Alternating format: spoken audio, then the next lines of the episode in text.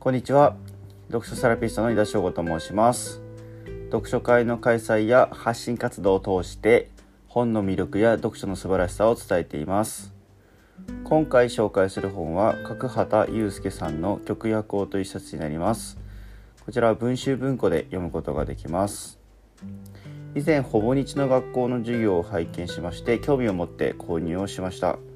しばらく積んどくとなっていたんですけども、まあ、冒険者の作品を読んだ流れでこちらの本を手に取りました。えっと、極夜という現象をご存知でしょうか、まあ、どちらかというと白夜という逆の現象の方が有名かもしれません。えっと、極地では、えっと、地軸がですね傾いていることにより、まあ、ずっと日が沈まない現象というものがあります。それが白夜になるんですけども、えっと、今回の冒険の舞台はその逆でずっと日が昇らない状態が続く極夜の状況であります。まあ、ずっと太陽を見ることがない生活状態が続きます。まあ、頼りになるのはヘッドライトの光になりまして、まあ、想像ができない世界だなっていうのが第一印象でした。まあ、そのような環境下での冒険になるんですけども、ま、事前の準備で、ま、ポイントポイントにあらかじめ食料を置きに行っています。ただ冒険というのは思うようにいかないところが多くて、まあ、事前に訪れたことがあっても地形が分からずに迷ってしまうこともありますし、まあ、その食料を置いていたもののあらゆる地点で、まあ、白熊とかに荒らされて食い荒らされてしまってるっていうのが徐々に発覚していきます。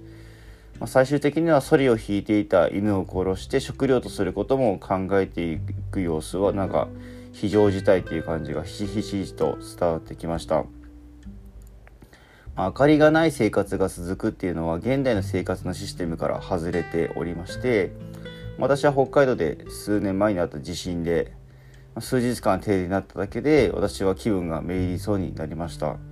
それだけでなく太陽の光も浴びることがなくそのような状況が続くと考えるだけでももうなんか耐えられない気がします、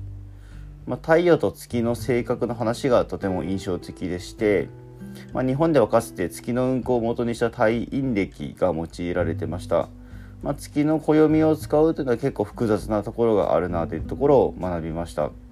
まあ、太陽はある意味できっちりしておりまして、まスーツを着たビジネスマンみたいな印象なのかなというふうに感じました、ま冒険にしろやった人にしかわからない世界というものがあります、ま私は一生曲やっていうものを経験することがもしかしたらないのかもしれません。それでもこの本を読むことによりその一部を追体験することができてよかったなというふうに思っております。話の最初のシーンが奥さんの出産シーンだったのも最後まで読めば納得だなというふうな感じがしました。